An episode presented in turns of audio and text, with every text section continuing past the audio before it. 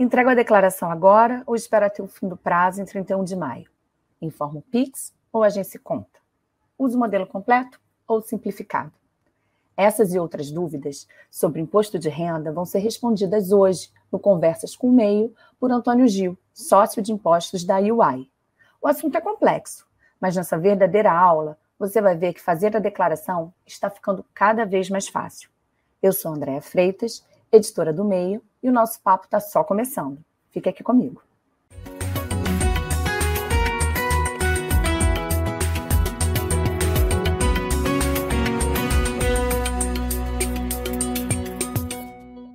Olá, tudo bom, Antônio Gil? Olá, Andréia. Prazer estar aqui contigo, prazer estar aqui no canal Meio. Muito bom poder contar com você aqui também. Então, para a gente começar esse nosso papo, eu ia trazer um assunto que é super atual, né? Que é a alta da Selic. A Selic está em 13,75% ao ano, né? Um juro bem alto. E eu queria que você falasse um pouquinho da influência dessa taxa alta, tanto para quem tem restituição a receber no imposto de renda, quanto para quem tem que pagar o imposto, né? Como é que isso impacta é, o contribuinte? Explica para gente. É, a Selic, como você muito bem colocou, né, André, ela é o índice que o governo utiliza para atualizar os impostos que vão ser recolhidos ou os impostos que vão ser retornados, ou seja, restituídos ao contribuinte.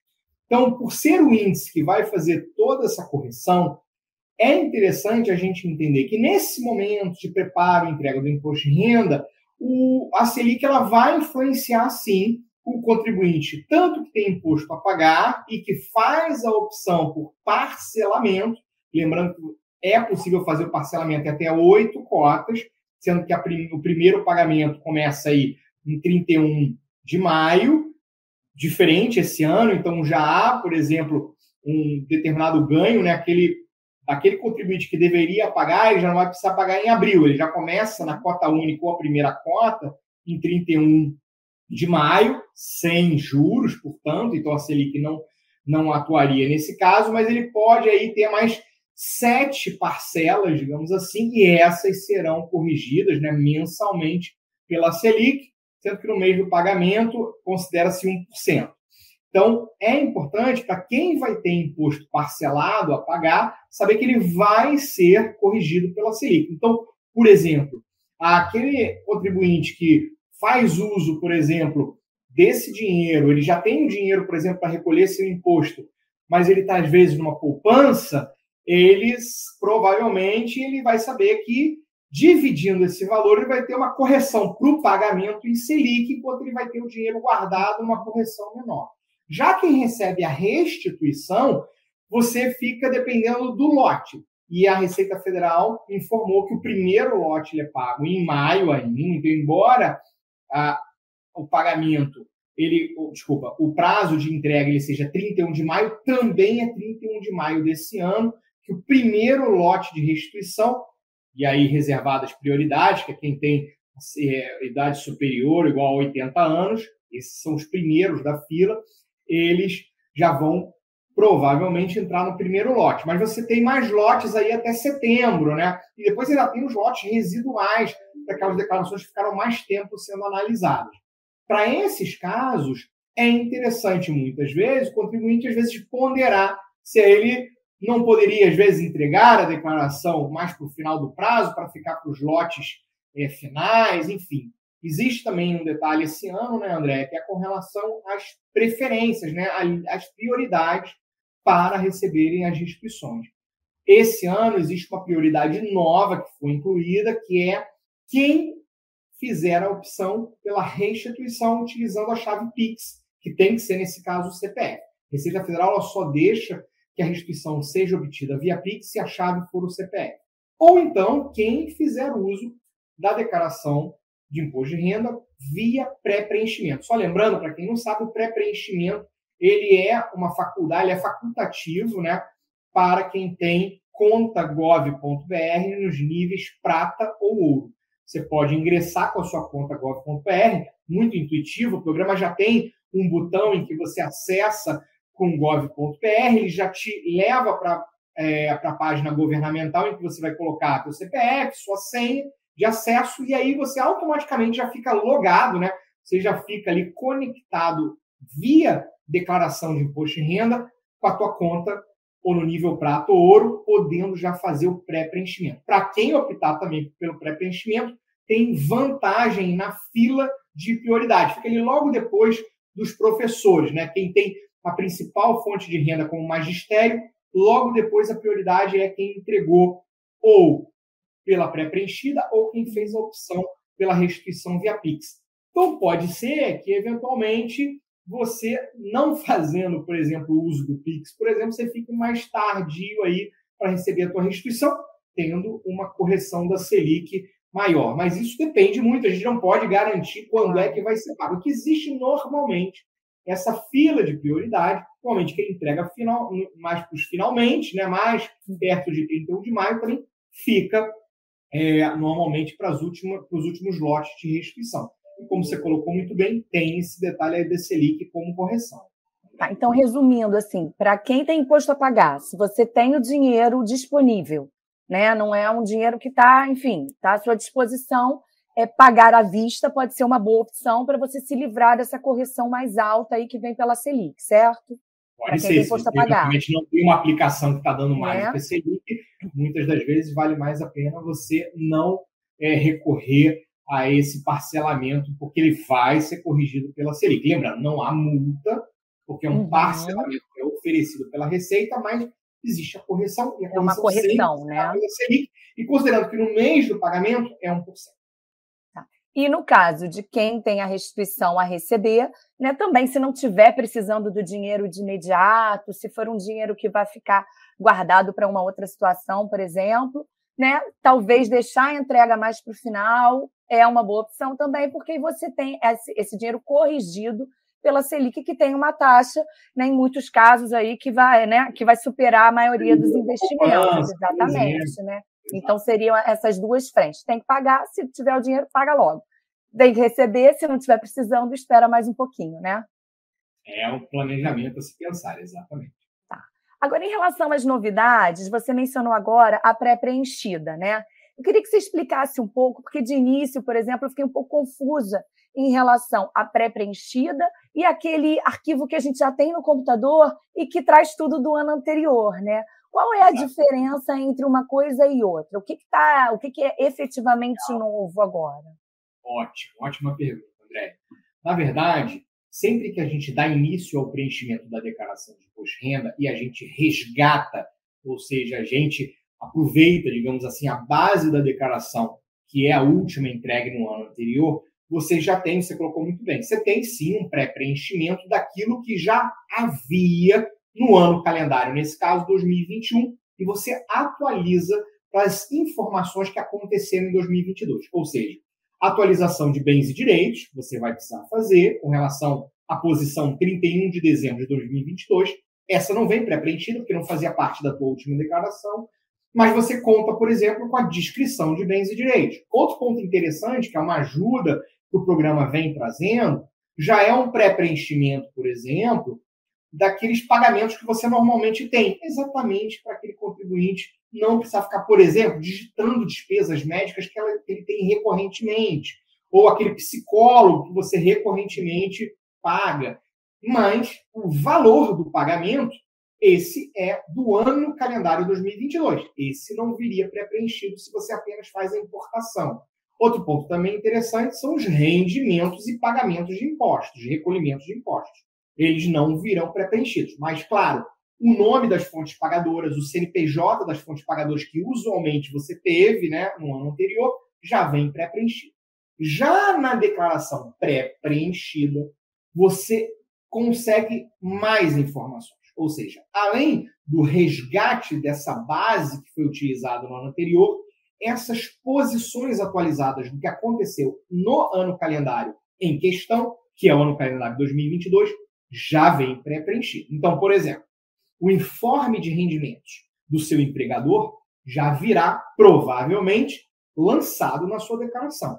Basta o contribuinte avaliar, revisar. Aliás, um ponto importante, André, a Receita Federal ela frisa, ela ressalta que o contribuinte é o responsável por aquelas informações prestadas. Então não adianta o contribuinte tiver uma informação que está incorreta ou equivocada, né? Ele alegar à Receita Federal que ele utilizou o modelo pré-preenchido, né? A forma pré-preenchida e que, portanto, a Receita deveria, por exemplo, buscar essa informação com a fonte pagadora e que ele não tem culpa e, na verdade, aquela informação foi apenas aquela que foi lançada pela Receita Federal. A Receita informa que a responsabilidade por todas as informações é do contribuinte. Mas a gente sabe que a pré-preenchida tem um nível de fidelidade muito alto, porque, na verdade, o que a Receita está fazendo, ela está dividindo com o contribuinte aquilo que elas têm nas suas bases de dados e que foram recebidas pelas fontes pagadoras. É por isso que você vai verificar que a pré-preenchida ela começou a acontecer no dia 15 de março. Por quê? Exatamente, Andréia, porque já é um período que dá segurança para que as fontes pagadoras já tivessem seus prazos de entrega das suas obrigações junto à Receita Federal que dizem respeito às pessoas físicas já entregues. Então, uhum. daria tempo de entregar, a Receita processa em suas bases de dados, dados e aí divide com o contribuinte a partir de 15 de março, como aconteceu. Então, outro ponto também interessante, falei do informe de rendimentos, né, onde vem as, as remunerações, os impostos recolhidos pelo seu empregador, 13 terceiro salário, enfim, uma bonificação, PLR, né, quem recebeu é, participação em lucros e resultados já veria pré-preenchido. Outro ponto também interessante é com relação a bens e direitos. Ali, a Receita Federal ela vem cada vez mais deixando rica, ricas as informações que vêm para o contribuinte. Exemplo, André, esse ano está sendo, é esperado né, que quem adquiriu imóveis, por exemplo, ao longo de 2022, por conta das declarações das obrigações imobiliárias que os cartórios entregam à Receita Federal, a Receita já divide com o contribuinte essas informações. Então, não se assuste o contribuinte que fizer a opção pela pré-preenchida e, de repente, em bens e direitos, verificar que lá já está preenchido uhum. as informações, estão preenchidas as informações daquele imóvel que você comprou em 2022. Quem, por exemplo, também, e não era obrigatório, mas quem vinha já colocando nos campos que alguns anos também vieram como campos novos, né? Campos referente aos investimentos financeiros, exemplo, se você tem uma conta bancária ou de poupança, você já colocava a agência, uhum. a conta. Se você tinha um investimento financeiro, já colocava o CNPJ daquele investimento em anos anteriores. A declaração já vai buscar os saldos atualizados, os rendimentos dessas aplicações financeiras e pré-preencheria. Essa é uma grande diferença. Também quem operou em criptoativo por conta das declarações que as, que as exchanges têm que fazer junto à Receita Federal, já viria ali em bens e direitos preenchido é, a posição de criptoativos. Então, resumindo, uma enorme gama, cada vez maior, né, de informações viriam pré-preenchidas. Mas ressalto, é de suma importância a revisão. Vou dar um exemplo também. Desculpa, eu estou falando muito, André. Não, imagina. Está um dando uma aula.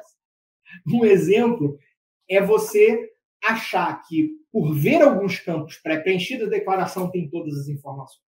Podem faltar algumas fontes ali. Então, por exemplo, você às vezes pode receber pré-preenchido com relação ao seu empregador, mas ficou faltando pagamentos, por exemplo, que foram coordenados por determinado plano de saúde, né, uhum. os reembolsos, etc. Portanto, é muito, muito, muito importante você revisar. A ideia é evitar erros. E ainda posso falar mais. Erros muito comuns que aconteciam para quem não usava pré-preenchida eram os de digitação. Ou uhum. esquecer algumas fichas, pular algumas fichas. Ou fazer no modelo simplificado porque simplesmente nem se atentou ao modelo completo e deixou aí de lado uma série de deduções que podiam acontecer.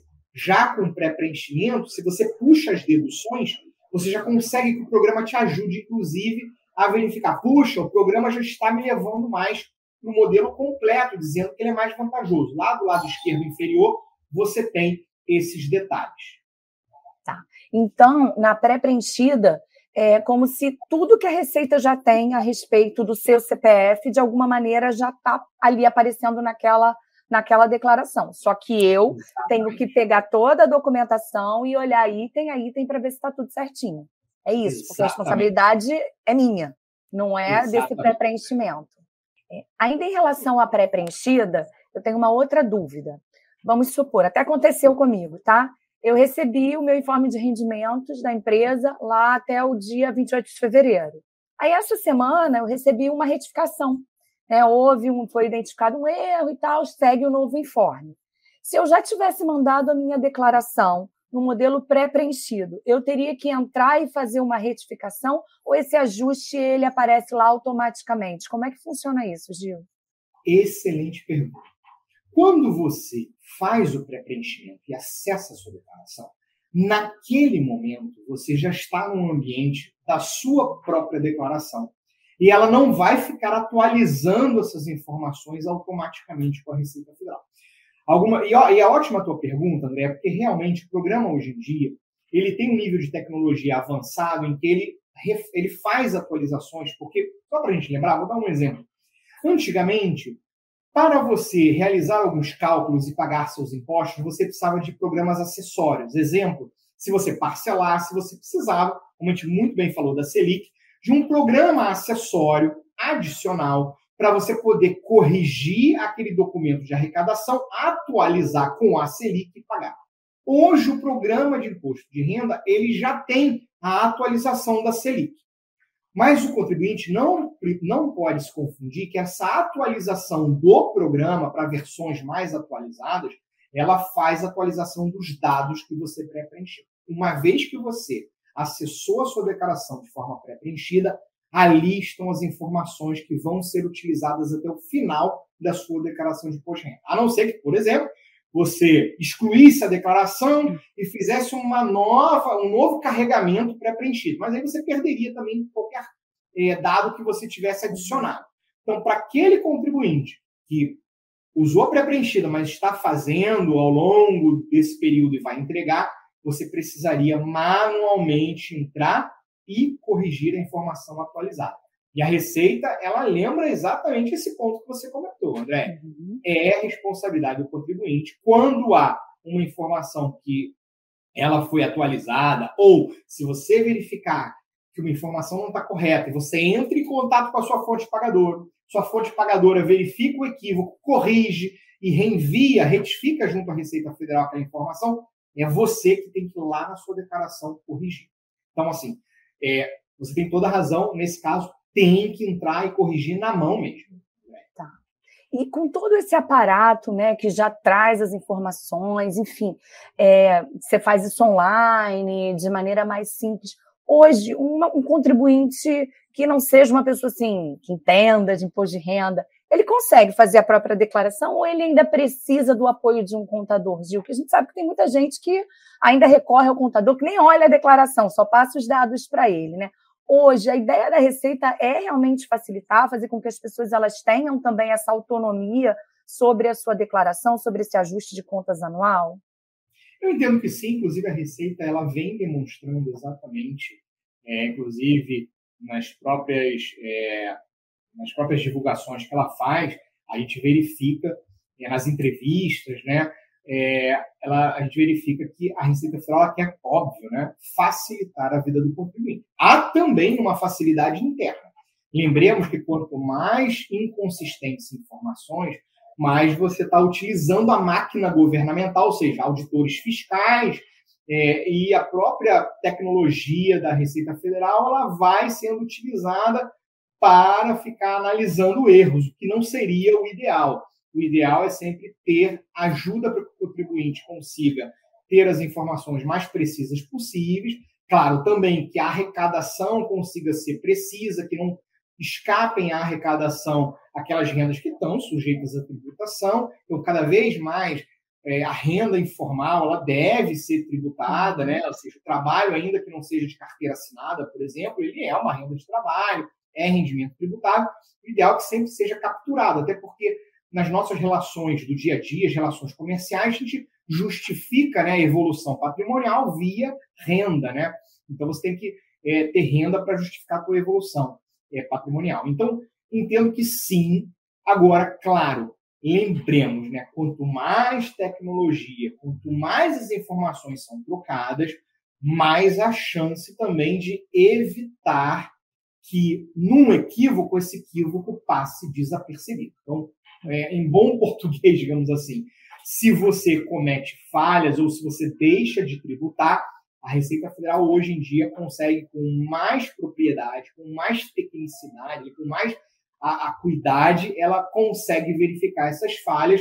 Então, também a gente vê, é uma, uma observação que eu faço, que também pode haver uma tendência de mais pessoas serem questionadas caso hajam informações incorretas, quando no passado, às vezes, poderiam não cair nessa malha fina, porque é, não havia tanta inteligência tecnológica para ajudar nessas uhum. verificações. Ficava muito mais voltado para o manual. E a gente sabe que os nossos recursos são limitados, né? os recursos governamentais são limitados também. Então, eu acho que esse, esse é um ponto. É, agora, claro, é uma visão que, que, que, é muito voltada à tributação de forma geral. A tributação é um tema complexo por si só, é um tema muito amplo, com vários detalhes, então você mencionou muito bem. É, às vezes o contribuinte pode é, acreditar que ele precisa de ajuda, sim, é válido, não tem problema nenhum você recorrer a um contador, a um advogado, e é por isso que a Receita também tem uma novidade esse ano, uhum. que são as autorizações de acesso. Que acontece? Hoje, você pode, num ambiente, por exemplo, de um grupo familiar, em que às vezes aquele que tem mais conhecimento, mais disponibilidade, acaba preenchendo declarações para vários integrantes da sua família, por exemplo, você pode autorizar o acesso para aquele CPF, por exemplo, da sua declaração pré-preenchida. Então, vamos dizer, exemplo, um chefe de família, por exemplo, uma chefe de família que realiza a declaração incluindo cônjuge, incluindo seus uhum. filhos, dependentes, e esses têm patrimônio, têm renda também, ele pode se valer das autorizações de acesso que esses dependentes, que esse cônjuge vão dar para ele pelo ambiente do meu imposto de renda. Então, lá, lá no lado direito tem um menu em que você pode autorizar o acesso, inclusive até dizendo por quanto tempo você vai autorizar o acesso. E esse familiar, por exemplo, ele pode acessar as declarações de sua família já pré-preenchidas. Isso também acontece para aquele contador, aquele advogado, né, uhum. né, que faz diversas declarações, ele pode ter aí o acesso autorizado. Para quem recebe acesso, só pode ter autorização de no máximo cinco CPFs para que você tenha acesso. Tá. Para quem concede, para quem dá o acesso, você só pode conceder para tá. um CPF, ou seja, para uma pessoa. Isso nada mais é do que um pouco da explicação que você colocou, né, André? Uhum. Muita gente ainda precisa de ajuda. Note que a declaração brasileira, até fazendo, eu sou da área internacional, então eu comparo com alguns outros países. Em outros países, por exemplo, não são requeridas, por exemplo, informações de patrimônio, apenas de renda e de pagamentos de impostos. O Brasil ele tem uma declaração muito rica, ela é uhum. muito cheia de detalhes. Ela envolve renda variável para quem investe na bolsa, ela envolve patrimônio. Só para você ter uma ideia, quem tem uma conta bancária com saldo de pelo menos 140 reais já deve incluir aquela conta.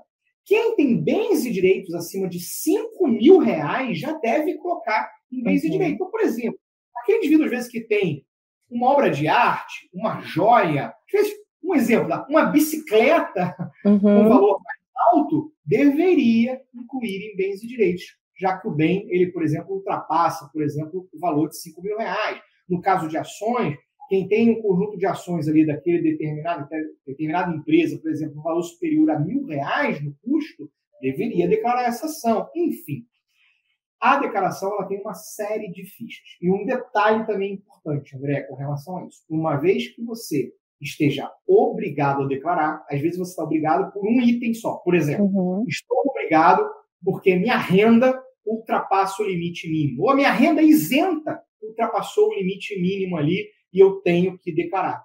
Significa que você vai preencher a sua declaração toda. Ou seja, é por conta da renda, mas você não pode uhum. se esquipar, por exemplo, de colocar seu patrimônio. Mas meu patrimônio não ultrapassa 300 mil e eu sei que uma das obrigatoriedades é quem tem patrimônio superior a 300 mil reais. Eu não tenho. Sim, mas você recebeu, por exemplo, rendimentos tributáveis superiores a R$ 28.559,70. Então, você está obrigado a declarar, coloque a sua posição patrimonial de acordo com as regras.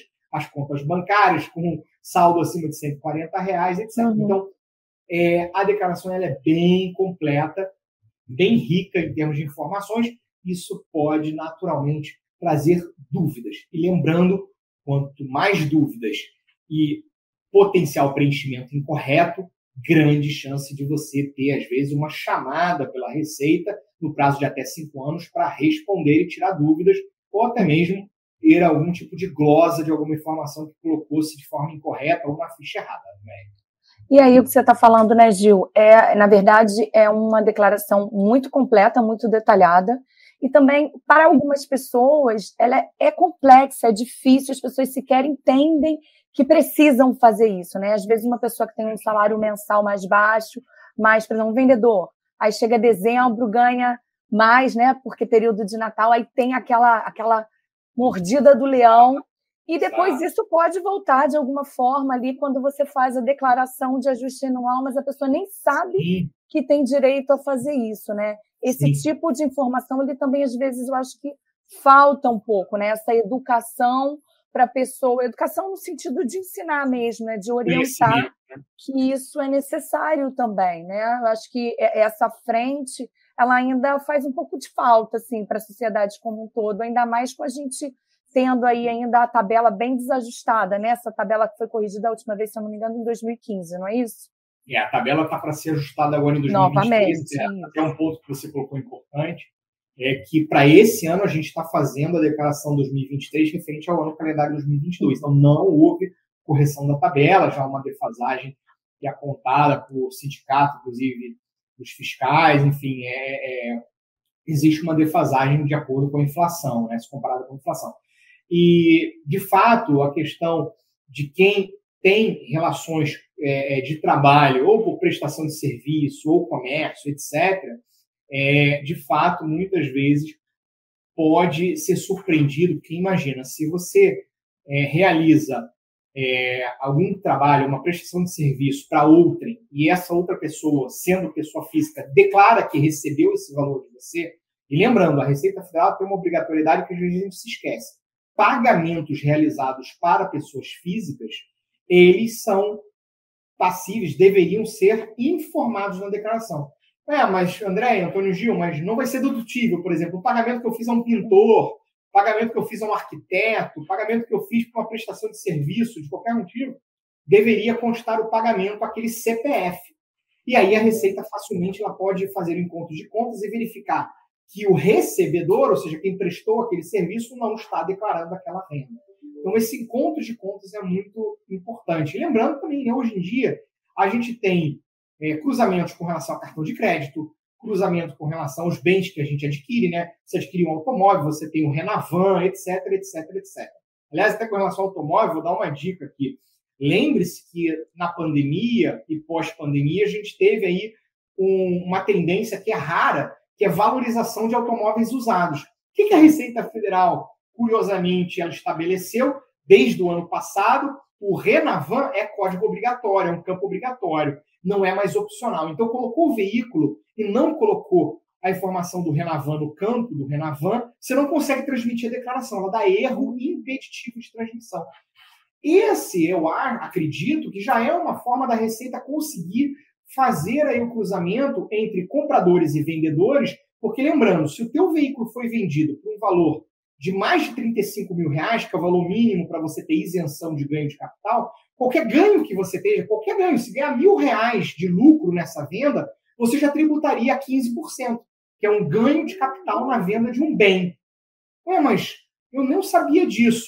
Lembre-se que uma vez que o Renavan é obrigatório, você já tem pela Receita Federal aquele cruzamento. Então, assim, não só a questão do trabalho, informal, do trabalho é, informal, autônomo, etc., ele pode ser rastreado, mas também as transações que a gente faz entre as pessoas com relação à compra e venda de bens pode ser rastreado. O quanto você gasta pode ser rastreado. Então, é só para a gente tomar atenção. Então, volto a dizer, eu acho que o grande mote dessa nossa conversa, quando a gente fala de é, de uma declaração complexa ou não, etc. É, o que eu entendo é que cada vez mais para o contribuinte está mais fácil, está mais uhum. intuitivo, a Receita cada vez mais ajuda o contribuinte. Isso que a gente não está nem falando do ambiente do imposto de renda, em que você hoje, aliás, mais uma novidade esse ano, André, você consegue consultar o status de processamento da declaração com uma riqueza maior de detalhe. Então, por exemplo, estão sendo analisados documentos que você documentação, você tem a informação dentro do site do meu imposto de renda de que passo está. Aí você entende, por exemplo, que a tua ainda não saiu, e você fica mais tranquilo. Aí, com isso, olha que interessante. Você evita, às vezes, ir fisicamente numa agência da Receita, porque você já tem informação dentro de casa e você já fica mais tranquilo, mais ciente do que está acontecendo com a tua declaração. Por outro lado, olha a riqueza de troca de informações. Olha o quanto a gente tem de informações que são trocadas com a Receita Federal. Cada vez mais você tem entidades que precisam trocar informações. Olha o que a gente está falando. Declarações dos cartórios. Então, vou dar um exemplo aqui também interessante. Muita coisa para a gente falar, André.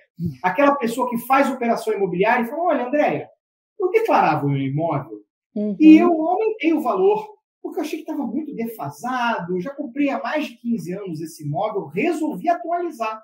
E, Andréia, já passou mais de cinco anos, já passaram-se mais de cinco anos, e eu não fui chamado pela malha fina. Então, não uhum. tem problema. Estou com o meu valor atualizado. Quando eu vender, eu vou ter menos ganho de capital. Que ótimo, eu consegui. A receita ela vai se basear, muitas vezes, pelo que está no cartório de registro. E o valor no cartório de registro de imóveis vai estar diferindo do que você colocou. E sabe aonde que você vai ver isso? No momento que você for transacionar esse imóvel fizer uma permuta, uma venda, nessa hora a Receita consegue fazer o cruzamento e verificar que as informações que você está considerando para aquele eventual ganho de capital não estão compatíveis com o que ela tem de informação do valor efetivo de aquisição daquele imóvel. Mas já passaram-se mais de cinco anos. Não, os cinco anos, nesse caso, vão ser contados a partir da data que você está transacionando o imóvel. Esse é também um exemplo para quem guarda aquelas famosas notas fiscais e uhum. recibos de melhorias no seu imóvel, né? Fez uma reforma, etc. Guarde as notas. Ah, mas André, já guardei por mais de 10 anos. Você tem que guardar por mais de 5 anos depois que você transacionar esse imóvel no futuro. Ah, é? Você... É. É, essa aí é uma novidade importante. Então, às vezes, aquele contribuinte fala, já passou, já coloquei a benfeitoria, já se passaram mais de 10 anos, o imóvel é meu, vou deixar para lá, vou jogar fora essas notas fiscais. E vende o imóvel 10 anos depois. Se não tiver batendo o valor da venda, o valor de custo, né? Desculpa, uhum. o valor de custo, a hora da venda, com o valor de custo que está lá na escritura, a Receita pode te chamar. E aí, na hora de você justificar, dizer, não, mas estava lá. Eu expliquei que eram por conta das benfeitorias. E a Receita vai dizer, agora eu quero ver a comprovação das benfeitorias. Ah, mas já joguei fora, porque passou-se mais 10 anos. A Receita pode dizer, não, são cinco anos contados no momento em que você vendeu o imóvel. Vendeu o imóvel, sei lá, ano passado, eu me dou o direito agora de solicitar a documentação. Resumindo, muita troca de informação que ajuda o contribuinte, mas ajuda também o contribuinte e a Receita a hum, evitarem erros, entendeu? Então, tem que tomar atenção. No caso do carro, o Gil, é, um imóvel você vende, aí você tem um tempo, né? 180 dias para adquirir o outro, não é isso? Não tem. Que aí você, gente... o ganho de capital, enfim, é, não é tributado, não é isso? Se você estiver adquirindo o outro. Não é algo nesse sentido? No, no, carro tem algo assim ou não? Não, no carro não tem, não. Na verdade, então vamos lá. Com relação a imóveis, você tem duas isenções. Uma que é aplicada se você tem um imóvel apenas. Um imóvel é, que é às vezes aquele que você lutou tanto né, para comprar, adquirir, e você vende aquele imóvel, você estaria isento se o valor de venda ele não ultrapassar 440 mil reais. Então, se você tiver nesse caso, você está isento. E você só pode fazer isso uma vez a cada cinco anos. Não que você possa vender, comprar e vender uma vez a cinco anos, nada disso. Mas estou dizendo, uhum. se valer dessa isenção para um único imóvel cujo valor de venda não ultrapassa os 440 mil reais, só pode ser feita essa isenção, se aplicar uma vez a cada cinco anos. Exatamente para espe evitar especulação imobiliária. Uhum. Na verdade, é para proteger, na verdade, ajudar, na verdade, aquele indivíduo tem a sua única casa própria, etc., né? seu único bem próprio, é, imóvel próprio. Outra isenção é com relação a quem, em até 180 dias do, do momento que negociou aquele imóvel, né, que está vendendo, transacionando, ele adquire um outro imóvel. Mas para esse caso, tem que ser imóveis residenciais. Não podem ser comerciais, não podem ser uhum. rurais, tem que ser imóveis residenciais. Ali você tem um prazo de até 180 dias para adquirir um outro imóvel. O que, que é um dado interessante, recente, que já foi explicado? Muita gente, às vezes, adquiriu um imóvel para quitar, às vezes quitava, usava para quitar financiamento. Uhum. É possível também considerar essa questão dos 180 dias, ainda que o imóvel esteja financiado. Então, também é uma novidade. Na verdade, existia essa dúvida, porque entendia-se que tinha que ser exatamente os 180 dias, mas você pode utilizar também para hipótese de imóveis financiados. Essas são as duas opções. Com relação a veículos, não há. O que há no caso de veículo é o, o valor de 35 mil reais como valor para ser considerado. Tem gente que confunde, acha que são os 20 mil da Bolsa de Valores. Tem gente que acredita que não tem que pagar imposto porque o ganho não foi de 35 mil reais. Não é ganho, é valor de venda. Então, por exemplo, se vender um, um veículo com ganho de capital e o valor foi superior a 35 mil, valor de venda, mesmo, como eu disse, um exemplo, se o ganho for de mil reais, esses mil reais serão tributados.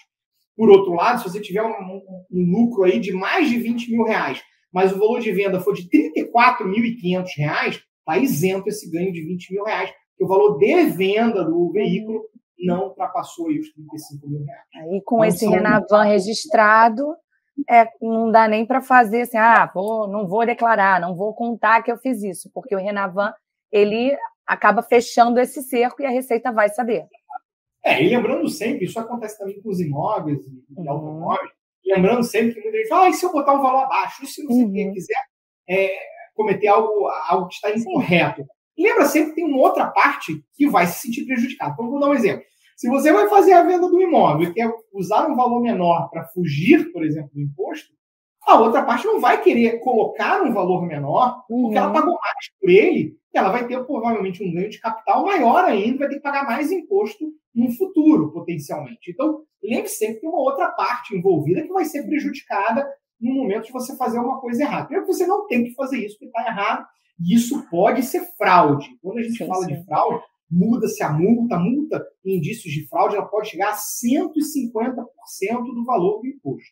Então, uhum. a gente está uhum. falando fora a, a, parte criminal, que não está claro, claro. na Receita Federal, mas a Receita Federal, por exemplo, poderia avisar, avisar o Ministério Público de que algo aqui ali tem algo que não está batendo, e aí você tem uma, uma outra investigação, enfim, aí não é exatamente a área que a gente vai conversar aqui. Mas o fato é sempre fazer a coisa correta, e nesse é. caso aí de transação com bens, lembre sempre que achar que você está tendo vantagem em um momento, você pode estar tá sabendo que o outro também tá o outro.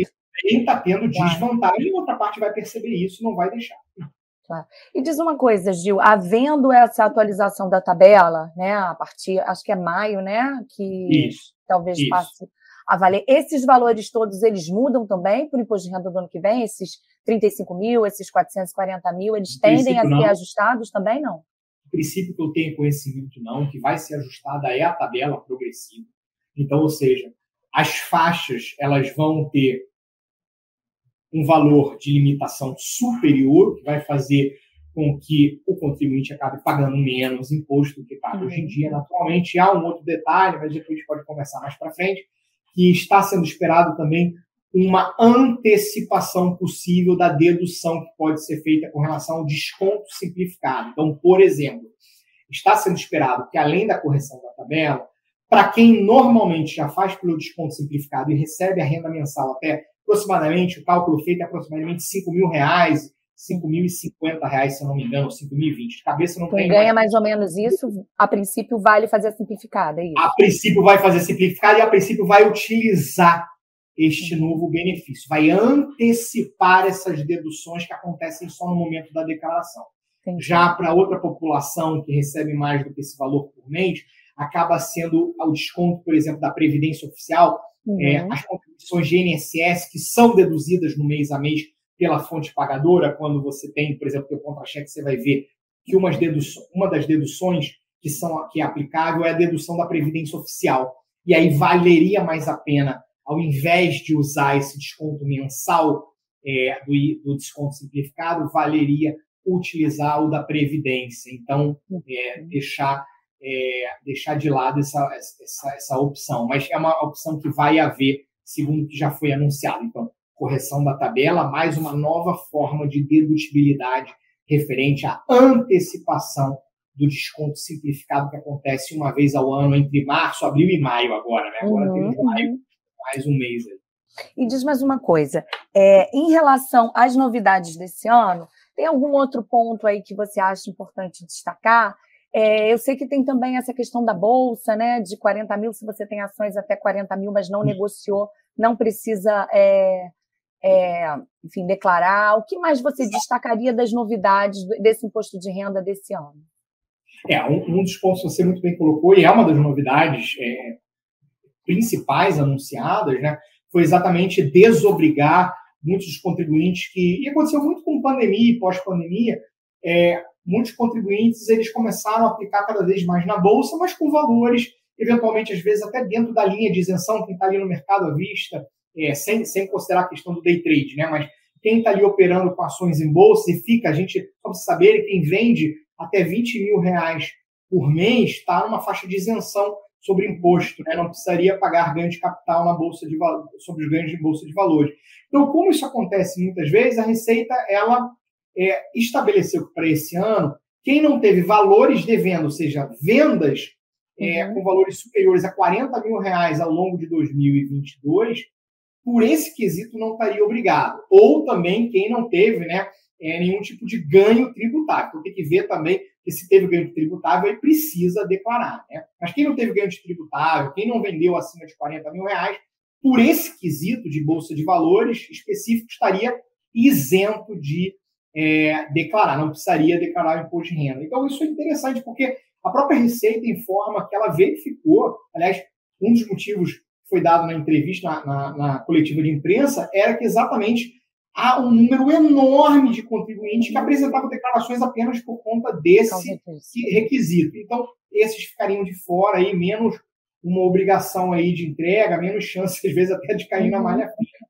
É, lembrando que se há tributação, existe, se há imposto que, que aconteceu por conta de negociação em bolsa de valores, você está obrigado, tá? Independentemente aí do, da questão dos 40 mil. Outro ponto importante também que eu vejo é com relação, volto a dizer, a riqueza de detalhes no pré-preenchimento. Então, por exemplo, também devem vir é, valores com relação à previdência, os aportes em previdência já viriam.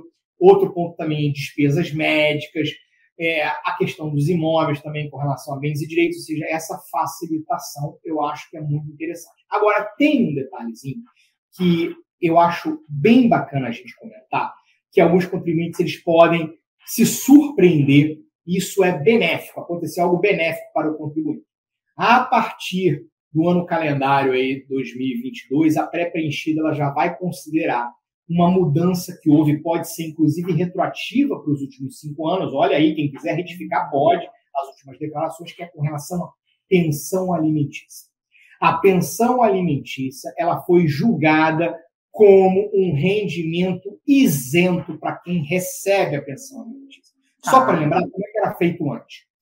O, o alimentando, né, quem pagava, né, quem pagava para o alimentando, desculpa, o prestador de alimentos, ele poderia se valer de uma dedução daquilo que ele pagava para o seu alimentando.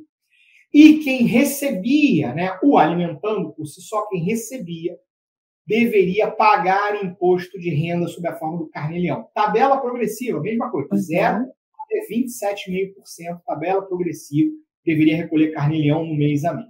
Muita gente às vezes esquecia, muitas vezes a gente incorretamente só fazia isso na época do imposto de renda e aí depois recebia um comunicado da Receita para entregar aí juros e multa, uhum. muitas vezes recolher o carnê-leão na data correta. Enfim, para quem recebeu e recebe é, pensão alimentícia, é atualmente um rendimento isento, com possibilidade de restituição do que já foi pago.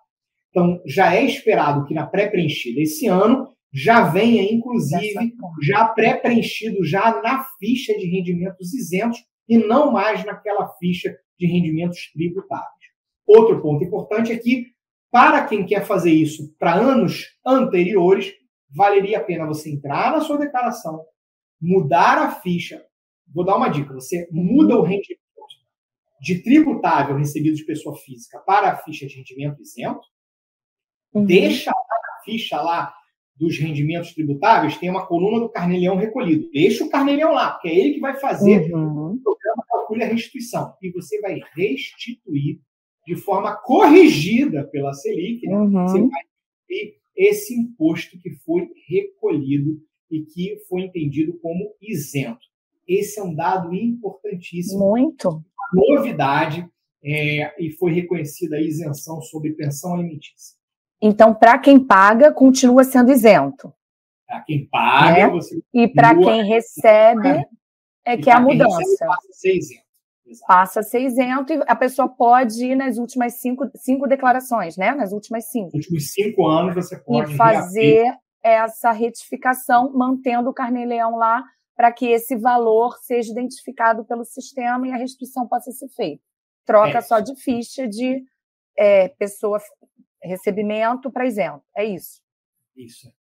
Tá. E diz uma coisa: aquela situação que ninguém quer, né? Cair na malha fina. O que fazer, Gil? Cair na malha fina, qual é a saída? Como é que eu resolvo esse problema? O primeiro ponto é que muito se discute, muito se interpreta, muito, muito se debate, às vezes, com relação ao que exatamente é a malha fina para o contribuinte. Existe também aquele momento que você está sendo só solicitado a esclarecer uma informação e você ainda não está sendo fiscalizado. O momento de fiscalização é muito importante, porque assim, a partir do momento de fiscalização, por exemplo, eu não consigo mais retificar minha declaração de imposto de renda. Isso é um exemplo que eu estou dando. Então, o que eu daria de conselho para quem está nos assistindo é que existe existem várias formas de você, dentro do ambiente do meu imposto de renda, no seu ECAC, por exemplo, que é o Centro de Atendimento ao Contribuinte de forma virtual. Então, quem não tem, faça seu código de acesso, emita sua senha do ECAC, comece a se familiarizar, entrar no seu ECAC, entre no seu ambiente do meu imposto de renda para verificar como é que está sendo a evolução das suas declarações. Por quê? A Receita, cada vez mais, ela evita que você chegue na malha fina. Ela já, de antemão, Hoje, por exemplo, o processamento ele acaba acontecendo em até 24 horas. Então, por exemplo, entregou sua declaração de imposto de renda, logo depois você já consegue consultar e verificar se está sendo processado ou não. Você já começa a ter indicativos através de informações da Receita Federal que se vem via sistema, e você pode, inclusive, usar é, é, aplicativo da Receita Federal para isso, você já consegue consultar o status da sua declaração. E, como eu disse, cada vez mais a riqueza de detalhes vai te orientar a revisitar por exemplo, seus pagamentos que não estão batendo.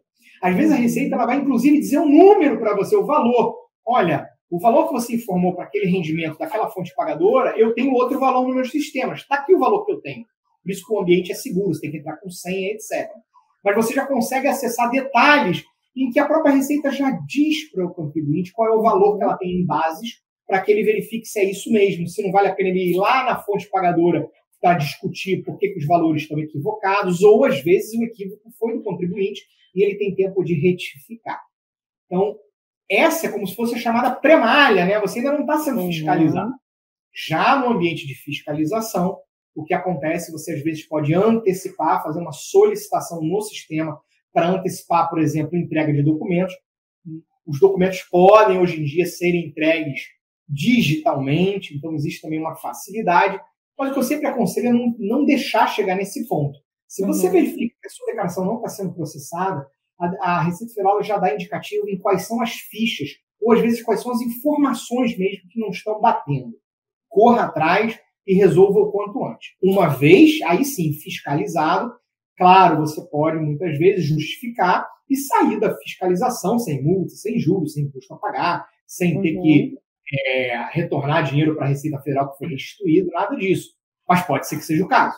Pode ser que realmente haja falhas. Então, o quanto antes você resolver, é melhor. Até porque, vamos lembrar do início da conversa, uhum. essas malhas finas, muitas das vezes, elas resultam em quê? Em imposto complementar que você tem que pagar, corrigido por onde?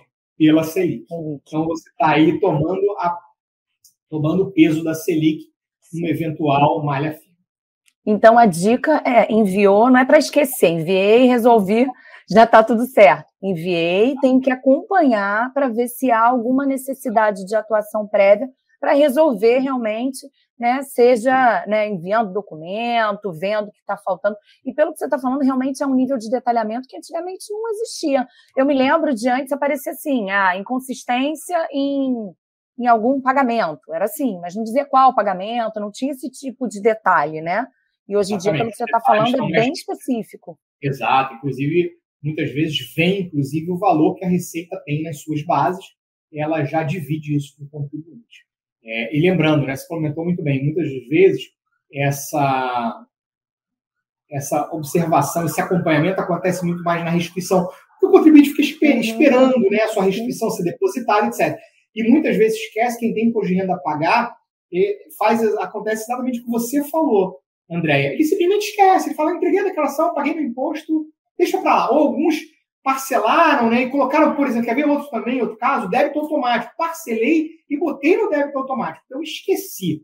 E muitas das vezes, mesmo tendo imposto a pagar, você está aí com um su sujeito a entrar na malha fina. Agora, claro, né, é esperado que antes da fiscalização você receba né, é, informações da Receita para que você preste esclarecimentos, etc. Então, a Receita ela dá diversas oportunidades antes mesmo de você entrar aí no ambiente de fiscalização. Uma vez fiscalizado aí, uhum. você não consegue mais retificar. Claro que você pode justificar e pode ser que a justificativa seja aceita e está tudo certo. Mas pode ser que não. Realmente, é, a malha fina, ela realmente ela faça com que você tenha que recolher imposto que ficou faltando.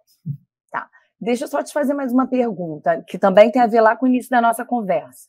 Tenho é, imposto a receber, né, a ser restituído, mas quero tentar deixar lá mais para o final, para ganhar aí com essa Selic. É melhor eu botar meus dados bancários em vez do Pix, né? Porque eu já mudo a minha linha ali de prioridade ou não? Isso não faz diferença? Não, não, você tem razão. Em princípio, é, existe uma linha de prioridade, sim. Inclusive, a Receita até explica um dos motivos, por exemplo, ela explicou na sua coletiva de imprensa, é que, por incrível que pareça também, né? aí você mesmo falou que existe essa complexidade né, com relação ao imposto. Uma das complexidades que foi levantada é que existe um número grande de pessoas que, mesmo com restituição, elas se equivocavam na hora de informar agência, banco, às vezes trocavam um banco pelo outro, uhum. colocava agência de um, banco do outro, e a restituição não saía. Então, muitas das vezes, porque as informações bancárias não estavam batendo. Já o Pix, quando você digita a sua chave sendo o CPF, tem que ser o CPF, a chance de você errar é muito menor do que você lembrar, às vezes, da agência em uhum. conta e a que banco refere-se essa agência e conta. Então, por isso, também, um dos motivos, quem optar pelo Pix chave CPF entra numa fila de prioridade. Então, sim, a prioridade, sim. É esperado que quem utilizar a chave Pix CPF estaria na frente, por exemplo, de quem não está em nenhuma outra lista de prioridade. Ah, outro ponto também interessante para comentar que foi é, esclarecido. Suponhamos, eu fiz o Pix antes de você, Andréia. Então, em tese, eu estaria na, na prioridade. Mas você, Andréia, por exemplo, é do magistério, tem como principal fonte de renda, você é professora. Você uhum. tem uma prioridade ainda acima dessa. Tá. Então, assim, essa questão da data de entrega, ela vale dentro da mesma linha de prioridade. Uhum. Se você, Andréia, está numa linha superior por outros motivos, como, por exemplo, você dá aula, você, mesmo entregando depois de mim, você uhum. tem prioridade. Entendi. Gil, e a sua recomendação, assim, tem alguma dica final que você dê para que as pessoas consigam fazer essa declaração tranquilas, sem problemas? É, usa a pré-preenchida, enfim, queria umas palavras finais suas aí sobre esse, essa entrega aí desse ano que termina no dia 31 de maio, né?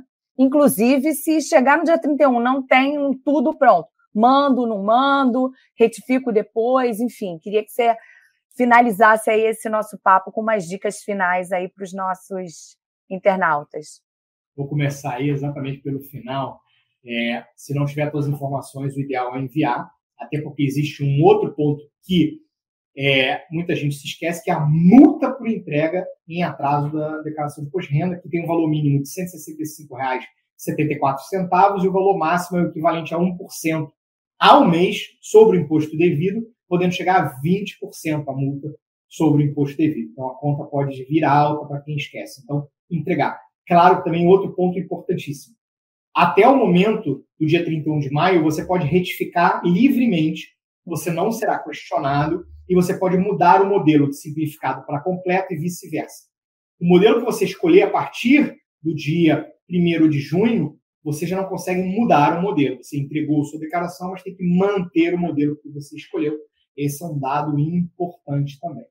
Agora, voltando para o conselho que eu dou para quem está aí no momento ainda de preenchimento, claro, sempre é válido o uso da pré-preenchida? Sim, é válido, mas eu acho que é um exercício até de economia familiar você passar pelas fichas da declaração. Do lado esquerdo você tem ficha a ficha. Olhe ficha a ficha, verifique os campos, leia que campos, que informações são solicitadas. Às vezes você já vai esquecer, fala, nossa, essa informação eu tinha que prestar, eu não tinha ideia uhum. de que isso era solicitado. Então, é, eu acho que vale a pena esse exercício, ainda que seja pela pré-preenchida. Outro ponto também que eu vou dar de conselho é o que, que você tem que priorizar em termos de documentos. Eu sempre elejo aqueles documentos que vão influenciar diretamente no resultado da declaração de renda. A declaração, basicamente, é um momento de ajuste entre o que eu deveria pagar comparado com o que eu paguei uhum. o que eu deveria recolher de imposto comparado com o que eu recolhi. Para você chegar nessa conta, você tem informações que são as prioritárias no meu entendimento, que seriam as informações de rendimentos tributáveis, ou seja, os rendimentos tributáveis eles influenciam, porque eles fazem parte desse cálculo do imposto devido. Os mais famosos são o rendimento do trabalho, e aí, como a Andréia, você muito bem falou, trabalho é trabalhador autônomo, trabalhador não assalariado está incluído, sim, rendimento. Uhum. Então, os documentos referentes aos rendimentos tributáveis são muito importantes.